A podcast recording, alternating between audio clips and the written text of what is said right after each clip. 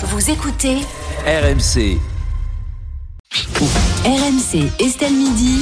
Serroussi n'a pas tout compris. Et oui, nouvel horaire pour Nouvel horaire. Serroussi. Elle n'a pas tout compris. À partir d'aujourd'hui, ce sera euh, désormais 14h50 dans Estelle Midi. Bonjour Vincent. Bonjour Estelle, bonjour à tous.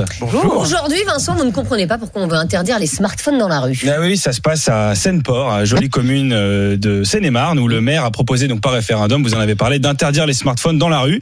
Et 54% des votants euh, ont voté pour. Voilà. Tu veux connaître l'âge des votants, tu multiplies 54 par 2, ça va assez vite. Et d'ailleurs, il y avait écrit smartphone hein, dans l'énoncé du vote. Je sais même pas s'ils ont compris contre quoi ils, ils ont voté, hein, les malheureux. Bon, je me suis quand même rendu dans la ville, je voulais voir un peu comment ça se passait, etc. Tu sens que c'est quand même pas la même époque. Hein. Tu sens que c'est différent. Déjà, tu payes le stationnement en francs. J'ai dit bonjour à un habitant, il m'a répondu. euh, Bonsoir, c'est un voilà, tu sens que euh, pas la même ambiance. Hein, euh, non, mais ils sont restés bloqués dans une autre époque. J'étais avec mon pote Mehdi. On se gare euh, devant la mairie et là on entend. euh, Un sarrasin dans une chariote de diable. voilà, là on a compris qu'il fallait partir. quoi. C'était pas possible.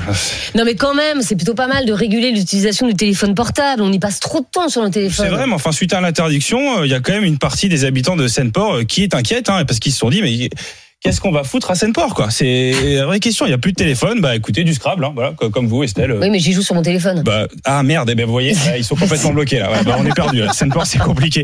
Non, moi j'ai quand même une pensée pour pour pour le mec qui habite à Seine-Port et qui vient d'acheter un iPhone à 2500 balles et qui va devoir déménager. Bah oui oui. Bah viens à Paris, tu vends ton iPhone, ça te fait déjà un mois de loyer. Voilà, bienvenue. Bon, de toute façon, cette mesure ne sera suivie d'aucune sanction. hein. Euh, pas si vite Estelle, hein. vous avez entendu Perico tout à l'heure. Moi, j'utilise jamais mon portable, surtout sur le plateau, Oui, parce que je me fais gronder par la régie. Ah, ah, ah, on ne bah, doit pas le gronder assez fort. hein. bah, Enfin, on- surtout envoyer la régie du RMC à Seine-Port. Voilà, ça, ça va, ils vont faire la loi, ça va filer droit. hein, Croyez-moi, oui.